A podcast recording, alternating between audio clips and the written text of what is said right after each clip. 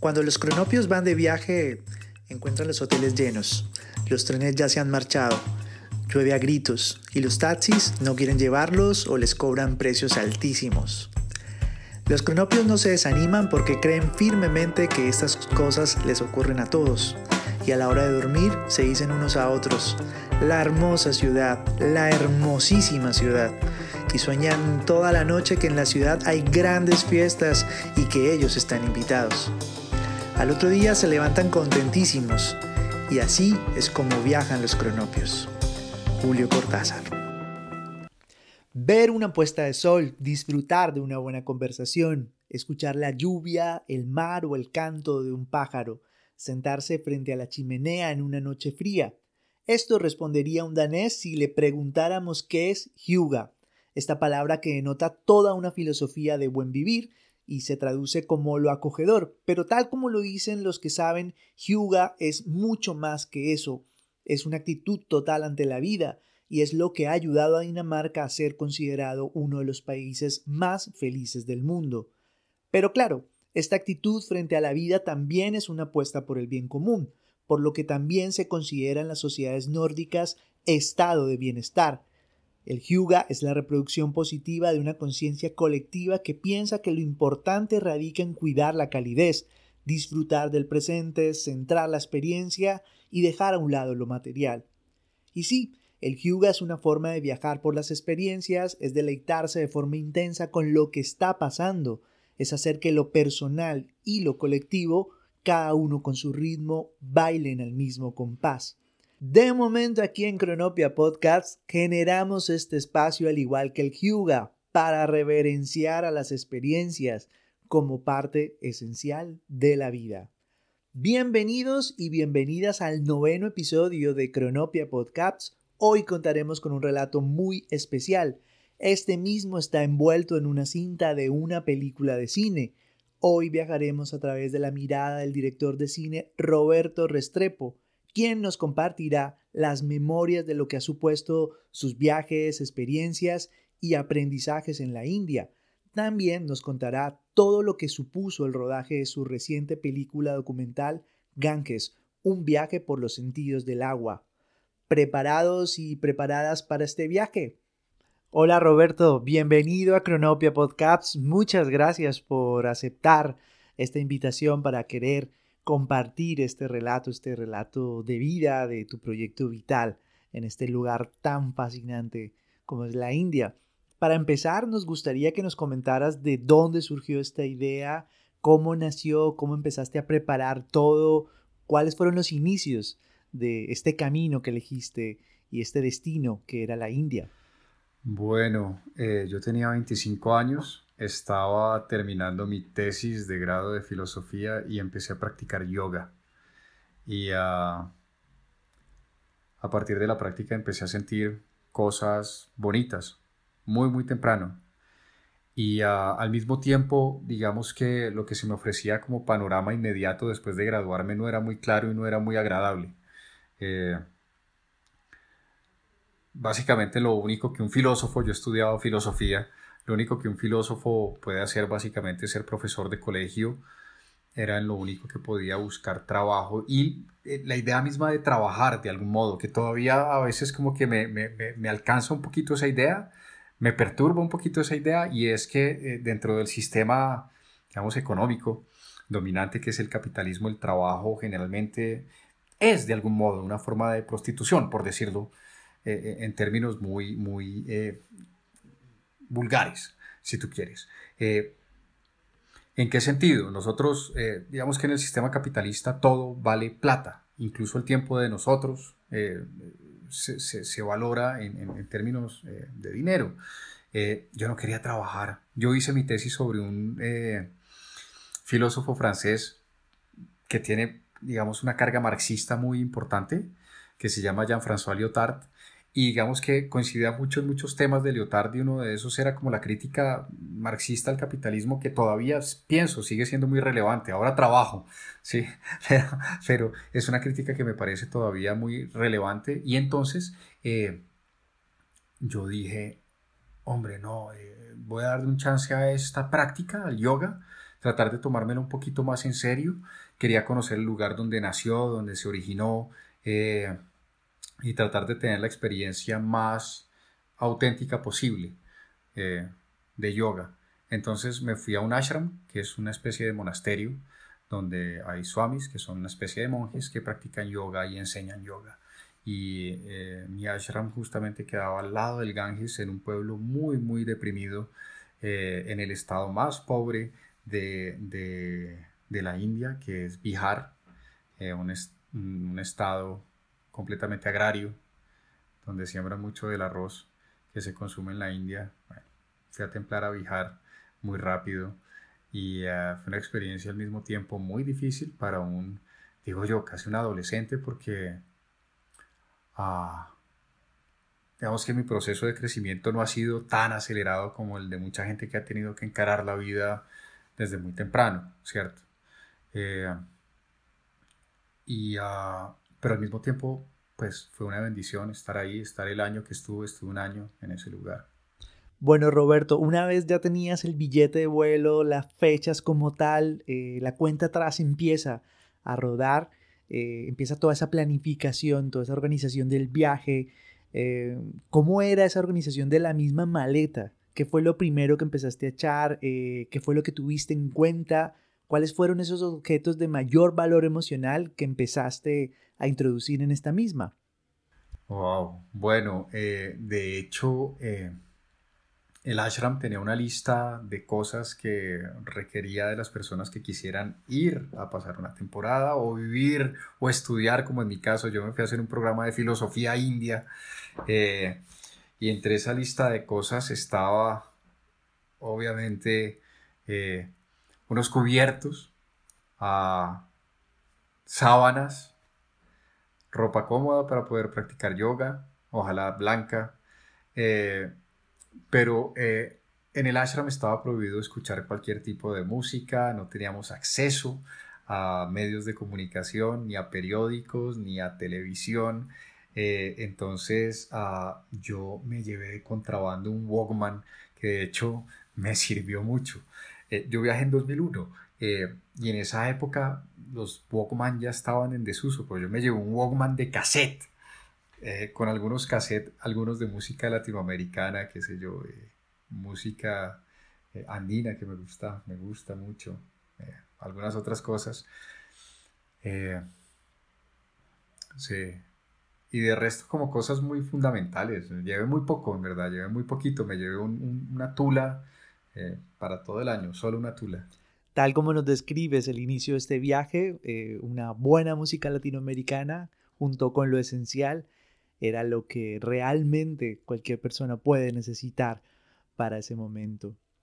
Pero bueno, Roberto, eh, justo eh, te embarcas en este viaje, llegas hasta la India, te ubicas en un país que nos desafía nuestras propias miradas, la manera de concebir el propio mundo. Es un país de fuertes contrastes. ¿Cuáles fueron esas primeras sensaciones que tuviste al estar allí, al pisar ese territorio, a empezar a, mirar con tus propios ojos con los que llegabas hasta allí? Bueno, mira, eh, yo no leí nada acerca de la India o eh, nada de información para viajeros. No me, no me leí una Lonely Planet, no ojé nada, simplemente tenía la dirección como del ashram donde iba a llegar, que es en un pueblo que queda mínimo a veintipico de horas de Nueva Delhi en tren.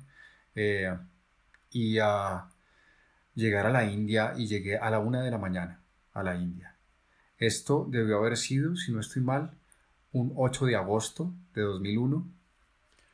El aeropuerto lo estaban reconstruyendo y ahora el, Indira Gandhi es uno de los aeropuertos, eh, bueno, no, es uno de los aeropuertos más modernos del mundo, pero es un aeropuerto, digamos, de talla internacional. En esa época lo estaban eh, construyendo y estaba digamos, una parte del aeropuerto estaba en obra negra. Y al salir, darme cuenta del caos que es India fue impresionante. Es decir, yo no soy una persona del primer mundo, yo soy una persona que vivo en Bogotá, eh, pero eh, digamos que India incluso eh, logra, logra chocarlo a uno de una forma muy intensa. India, India tiene una particularidad y es que en India convergen los opuestos en todas partes. Entonces tú vas caminando por la calle y huele a mierda y a incienso al tiempo. Vas eh, caminando por la calle y ves gente que, que mezcla los colores que algunos llaman opósitos o algunos llaman complementarios en la misma, en el mismo ajuar, en la misma pinta, digamos nosotros, ¿no? Eh, y, y, incluso en la comida, ¿sabes? un plato eh, tradicional para que sea completo tiene que tener los seis sabores. Bueno, salir a la una de la mañana a India y toparse con esta cantidad de olores, eh, gente recibiendo a otra gente con guirnaldas de flores, eh, pero también ver la gente, fue una, cuestión eh, muy impactante. Otra cosa que me pasó es que inmediatamente salí, agarré el primer taxi que, que vi y caí en una red como de estafa, que es muy común en la India con los turistas que llegan y uno cae como en pequeñas redes de estafa, son, son malhechores, pero no son tan malos. Es decir, no, no, no, no le hacen daño a uno, pero sí tratan de robarlo de, todas las formas imaginables. Eh, y entonces eh, el taxista me cobró de más, yo sabía que me estaban robando, pero bueno, no, no pude hacer nada, le, di lo que me pedía, eh, llegué a un cuarto de hotel de un hotel donde también me querían estafar y lo que hice al otro día, primera hora, fue salir corriendo, literalmente, porque me habían puesto a alguien que me vigilara. Entonces salí corriendo, por, estaba en un barrio que tenía las calles destapadas. Tengo un amigo que dice lo siguiente de Delhi, un amigo indio que dice lo siguiente de Delhi. Uno coge cualquier ciudad y tira una bomba nuclear y se vuelve Delhi. Eh, entonces, como que la primera impresión de día de Delhi también es como, esta ciudad se está derrumbando de algún modo, ¿no? Y fuera de eso, la angustia de que estoy en una cadena, digamos, de, de, de, de estafadores. Entonces me fui corriendo y llegué, cogí, llegué a, a la estación de, tren y agarré el primer tren que salía, que era de clase económica. Duré 36 horas metido en un tren Coincidía ese día con una fiesta de la India, entonces toda la gente estaba de regreso a sus casas. Pasa lo mismo que pasa en muchas partes, que mucha gente es de origen rural, pero vive en la capital. Se estaba volviendo todo el mundo para Delhi. Yo no sé si, si tú hayas visto y los oyentes hayan visto alguna vez un tren en la India de clase económica, lo que es, que va gente hasta en el techo. Y estuve parado 36 horas en ese tren a sin posibilidades de, recostarme con nada fuera de los demás indios que estaban conmigo, como en una lata de sardinas en ese tren. Y creo que lloré por primera vez en muchos años después de, la treintaava hora de estar parado sin poder, sin dormir, sin, sin, sí. Y así empezó mi, mi viaje a la India, Como buen director de cine, nos has plasmado una gran escena que seguramente todas las personas que nos están escuchando la han imaginado, la tienen en estos momentos en su mente. Hemos recreado y creo que hemos revivido también esas emociones que, que tú tenías en ese viaje, en el viaje, un viaje en la India, 36 horas con todos estos ingredientes que tú nos has comentado. Pero bueno, Roberto, eh, estamos en este viaje como tal y hablamos de esa mirada, de esa mirada con la que llegamos también allí a la India o a cualquier territorio cuando estamos en, un proyecto de este tipo, en un proyecto vital. Y recurrimos también de alguna manera a todos esos elementos que nos ayudan a buscar lugares, sentimientos, pensamientos comunes con el lugar de donde hemos partido. Por eso te quería preguntar ¿Cuáles fueron esas diferencias notorias y también esas similitudes, esos puentes que tú crees que te acercaban con Latinoamérica, con tu lugar de origen, con todo lo que tú traías también? Sí, y fue muy recurrente, digamos, la comparación, como eh, yo como me sentía en un entorno indio, eh, obviamente era un entorno indio eh, no convencional, era un monasterio, ¿verdad? Pero tengo que decir que los indios tienen quizás eh, muchas cosas en común con nosotros los latinoamericanos. Eh, algunos aspectos que para muchas de las sociedades desarrolladas eh, pueden ser arcaicos, como por ejemplo la importancia de la familia. Los, los indios son súper gregarios de grupo, el grupo es mucho más importante que el individuo Y en Colombia eh, yo creo que estamos todavía, digamos, a medio camino entre la modernidad. Eh, hace poco leí este libro de, de, Harari, eh, Homo Deus, y él, y, él, y él, dice hay una cosa con, la que, con la que coincido completamente, y es que la, la, modernidad y en especial el capitalismo y, y la democracia, digamos, acabaron con la familia. Es decir, eh, uno de los logros más importantes del capitalismo eh, fue acabar con, con, el grupo familiar de la familia extendida. Eh, yo también tengo familia en Neiva como tú y, ah, y ah, en, en, en, Neiva, si hay un primo que tiene hambre, no le faltará un plato de comida caliente donde alguno de sus parientes. de hecho, hay muchos que simplemente por, diversas circunstancias pueden estar en situaciones desfavorables y siempre van a recibir el apoyo familiar, siempre. Eh, en India es muy parecido. Eh, está el concepto de familia, pero está el concepto de casta también, que para nosotros los occidentales es, es eh, bastante malo, pero que desde una mirada, digamos, cercana, tiene cosas muy, muy positivas. La casta, por ejemplo, es eh, la institución en la que los indios reciben identidad, ayuda. Yo he tenido la oportunidad de conocer algo de la India rural y ah, la casta te ayuda a construir tu casa, te ayuda a construir tu pozo, te presta plata si estás mal, te ayuda con tus emprendimientos.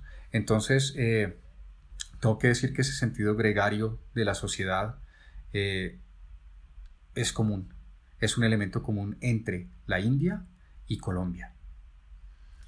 Y Latinoamérica. También se encuentra un poco ¿no? en, el sur de Europa, por ejemplo. Todavía, digamos, la, familia sigue siendo importante, ¿no? Eh, pero eh, en ese sentido tengo que decir, yo estudié después cine en París y ah, me sentía mucho más cercano a, a la sociedad gregaria india que al individualismo parisino. Uno en París se sube al metro y se, se cruza la mirada con alguien, es automáticamente una ofensa. ¿ya? En París yo sentía que me estaba desapareciendo simplemente porque uno está acostumbrado un poco a, a, construirse, a constituirse también desde la mirada del otro, ¿no? Uno siente que pertenece a una red, uno se sube un bus en Bogotá y, mira, o sea, al que sea, ¿sí? bonito, feo, lo que sea, uno echa una miradita así en el bus y de algún modo siente que ya pertenece a, a, un algo, ¿no? Por una red de miradas. Es algo que pasa en milésimas de segundo, pero uno ya se integra, digamos, a un, a un eh, cuerpo social, digamos, ¿no? Entonces, eh, sí, ese es un aspecto, digamos, que, que siento que es muy, muy parecido entre India y Colombia. En el mundo maya existía la costumbre de saludar a otra persona con las palabras Inlakesh, que significa yo soy, otro tú, a lo que contestaban Halakem, que significa tú eres mi otro yo. Y esta es una forma de reverenciar la importancia de cómo construimos identidad a través de la mirada del otro, algo que has comentado y, que en especial también me hace mucha ilusión eh, que en este momento también hayas tenido que citar a Neiva, aquel lugar en el que yo nací y en el que los dos comenzamos esta amistad que nos tiene aquí conversando en este podcast, compartiendo con otras personas tu experiencia a través de, de este diálogo que estamos emprendiendo. Y que citemos a Neiva para explicar algo tan importante como puede ser la familia. Roberto, situados ahora, eh, ¿Cuánto hay de ti justo en estos momentos después de este viaje que, nos has estado comentando? ¿Cuánto sigue significando para tu propia vida este territorio, la India?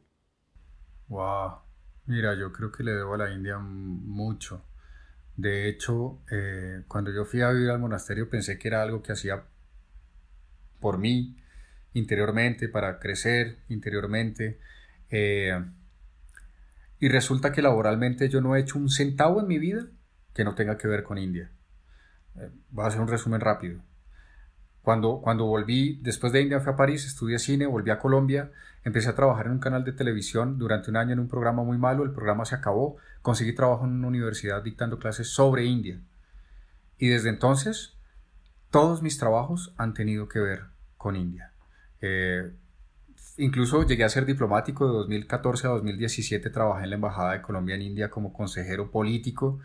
Eh, entonces, bueno, profesionalmente digamos que le debo mucho a la India. Trabajé temas, eh, el tema de, la importancia del conocimiento tradicional y de la espiritualidad de la India, esto en la academia, eh, la importancia del conocimiento tradicional en la conservación del medio ambiente.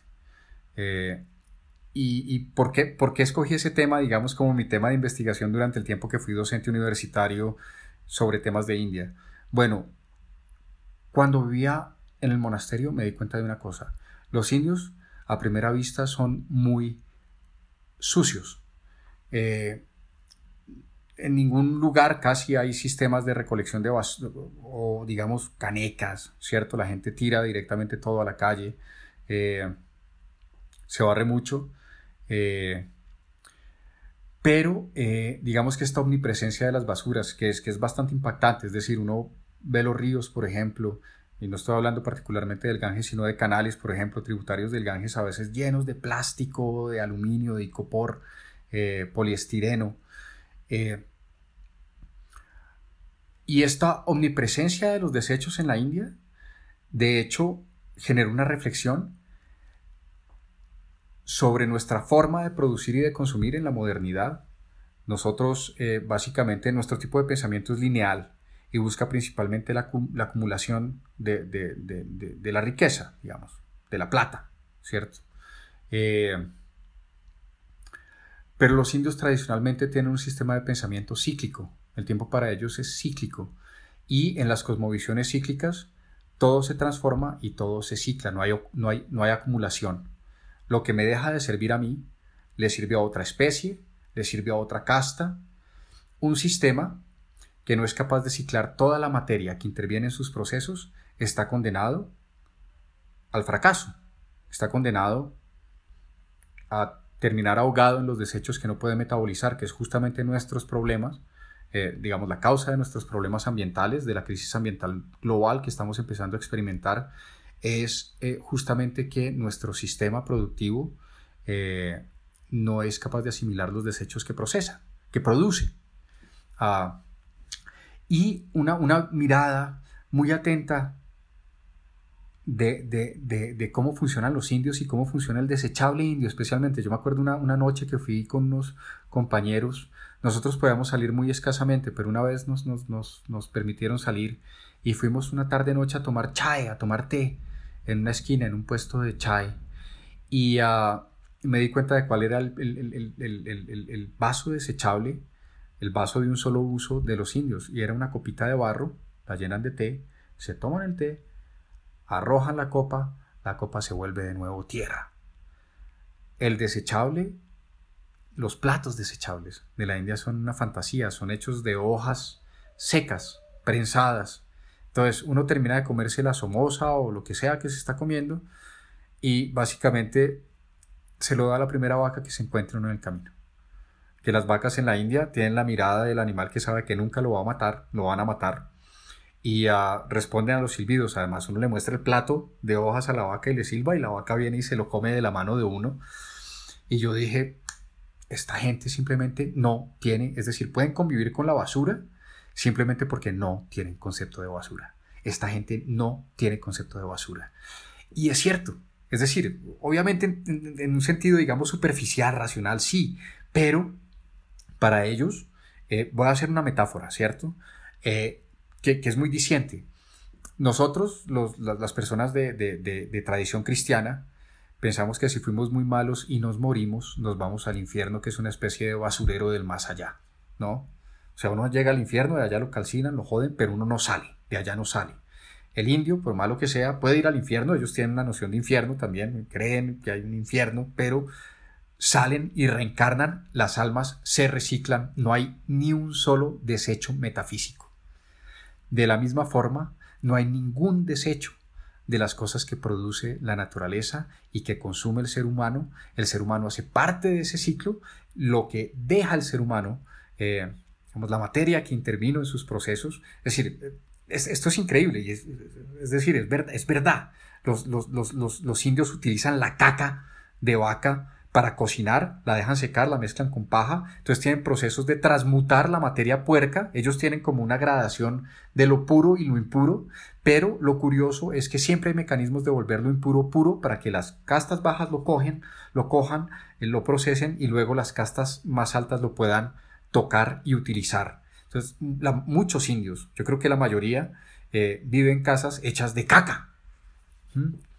Entonces, eh, hay que tener en cuenta que la India todavía es mayoritariamente rural, ¿no? El 70%, más o menos 70% de la población de la India es rural. Eh, son un poco más de 1.300 millones de habitantes, eh, un sexto del planeta. Afortunadamente no tienen una cultura de consumo como la tenemos en, otros países porque el planeta se acaba inmediatamente. Es como los chinos, afortunadamente la mayoría de los chinos no tienen una cultura de consumo porque se acaba. Y afortunadamente tienen una cosmovisión eh, cíclica que les permite todavía valorar, valorar, digamos, todo lo existente, de algún modo.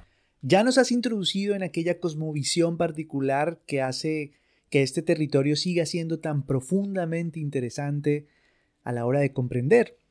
Y sí, quizás es necesario para su propia comprensión verlo con una mirada compleja. Esto nos lleva a uno de tus proyectos, es última película documental, Un viaje por los sentidos del agua, Ganges, la cual es una retrospectiva ambiental reflexionada desde dentro. ¿Cómo se inicia este viaje, Roberto? ¿Qué buscabas compartirnos a través de este bello proyecto? Bueno, tengo que decir que parte importante surgió justo en el momento en el que tomando chave con mis compañeros de monasterio, eh, pensé, esta gente no tiene concepto de basura. Ahora, el Ganges es uno de los ríos más amenazados del planeta, es el río más venerado del planeta, más reverenciado.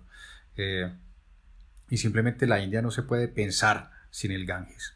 Eh, si se acaba el Ganges, que además no se va a acabar porque los indios boten basura en el río, sino porque los glaciares que alimentan el río están eh, reduciéndose a una velocidad vertiginosa. Eh, creo que eh, a una razón de 24 eh, metros por año. El glaciar de Gangotri, que es el principal glaciar que alimenta el río, está perdiendo nieve. y esto no es culpa de los indios, es culpa de toda la humanidad y en especial de los países desarrollados que han liberado a la atmósfera por décadas gases de efecto invernadero. Entonces, esto me puso en esa paradoja, ¿cierto? Eh, de nosotros los occidentales eh, buscamos siempre esconder la basura, ¿cierto? Tenemos calles limpias, más o menos limpias, eh, ¿no? pero resulta que la basura no se puede esconder. La basura uno la esconde debajo de la tierra y contamina el agua, sale por otro lado. Nosotros somos la primera generación de seres humanos que tenemos microplástico en el cuerpo, eh, tenemos mercurio, tenemos plomo, ¿no? Eh, y eso es muy diciente. Eh, entonces, creo que la idea del documental conecta, primero, la necesidad de repensar nuestra civilización si queremos sobrevivir. La necesidad de repensarnos y quizás de adoptar ciertos principios que son medioambientalmente amigables como eh, la circularidad del tiempo, por ejemplo. Es decir, que nuestra producción y nuestro consumo tenga en cuenta también a dónde van a parar las cosas que nosotros desechamos, ¿cierto? Incluir circularidad, ahora, está muy en boga. Eh, cuando yo empecé a hacer la peli, esto fue en 2010, digamos que el, tema todavía había muchos negacionistas, ahora creo que solo queda Trump, eh, pero tenemos que repensarnos y creo que, de hecho eh, acudir a las comunidades tradicionales y su tipo de relacionamiento con la naturaleza nos puede ayudar mucho a salir del atolladero en el que estamos. No solo la India, y de hecho el, proyecto que estamos trabajando ahora con mi socia tiene que ver también con las comunidades tradicionales de América del Sur y sus estrategias de adaptación a cambio climático porque eh, está pasando, ¿no? Y, y ya han desarrollado estrategias que involucran sus, formas de pensamiento tradicional. Pero bueno, eh, entonces está todo este tema medioambiental y la importancia ritual material y en todos los aspectos del Ganges para la India. Roberto, somos unos privilegiados por poder tener tu relato, por poder tener eh, esta mirada que, que nos ayuda a poder de alguna manera ver en una perspectiva mucho más abierta todo lo que pensábamos que era un territorio como la India. Asimismo, y desde aquí yo creo que hacemos una extensa recomendación a todas las personas para que puedan acudir y para que puedan llegar hasta este documento visual, un viaje por los sentidos del agua, Ganges, esa película documental dirigida por Roberto Restrepo, que ya la pueden encontrar, al menos aquí en España, en alguna de las plataformas de streaming. Así que, bueno, eh, ya vamos cerrando este relato, este relato tan rico de, de tanta diversidad y de tantas reflexiones que nos dejas. Pero antes nos gustaría hacerte una pregunta, una pregunta común ya en este programa, y es en esta situación en la que estamos aquí, después de esta cuarentena, después de este confinamiento universal y esta crisis de movilidad, ¿a dónde te gustaría realizar tu próximo viaje? Juan, ¿a dónde me gustaría viajar? Yo creo que hay algunos parajes de mi país, de Colombia, que no conozco y que me parecería súper bueno eh, visitar, eh, porque son lugares también donde viven comunidades tradicionales que tienen unos eh, principios ambientales bien interesantes que es necesario documentar. Específicamente me gustaría ir a La Chorrera, en el Amazonas, donde ah, vive una comunidad que se llama los Huitoto, los indígenas Huitoto, con los que tuve oportunidad de trabajar alguna vez editando una especie de enciclopedia de conocimiento tradicional para ellos. Eh, y me gustaría muchísimo viajar a la Sierra Nevada de Santa Marta, donde viven los Tairona, eh, donde viven también eh, los arhuacos. Eh, me gustaría mucho entrar en contacto con estos pueblos, conocer más de sus cosmovisiones. creo que estos serían los viajes más importantes que tengo pendientes. Y ya lejos me encantaría ir a Egipto, que no conozco. me gustaría muchísimo conocer África subsahariana, por ejemplo. ya, estos son como los, los sitios que me gustaría conocer más bien pronto. Juan, muchas gracias por invitarme a este tu espacio sobre viajes y viajeros. Ah, espero que haya sido de interés para las personas que estuvieron escuchando. Un saludo para todos. Gracias. Y de esta manera damos por finalizado nuestro noveno episodio de Cronopia Podcasts. Recordemos que nuestro siguiente programa será un bonus track que nos llevará a recorrer un lugar muy especial para la arquitectura y el arte. Haremos un recorrido sonoro por el Museo Guggenheim de Bilbao. Si quieres realizarnos alguna sugerencia, pregunta o te gustaría compartir tu historia, escríbenos a cronopiapodcasts.gmail.com y nos despedimos con una poesía de la vida. Mirar la vida a la cara Siempre hay que mirarla a la cara y conocerla por lo que es. Así podremos conocerla, quererla por lo que es y luego guardarla adentro. Virginia Woolf. Viajeros y viajeras, nos volveremos a ver aquí en el siguiente capítulo de Cronopia Podcast. Recuerda que tus testimonios, tus memorias, tus relatos de viaje estarán más que bienvenidos aquí en este espacio para compartir. De nuevo, muchas gracias por escucharnos. Nos seguiremos viendo en todas las plataformas de audio y en las redes sociales. Cronopia Podcasts. Hasta pronto.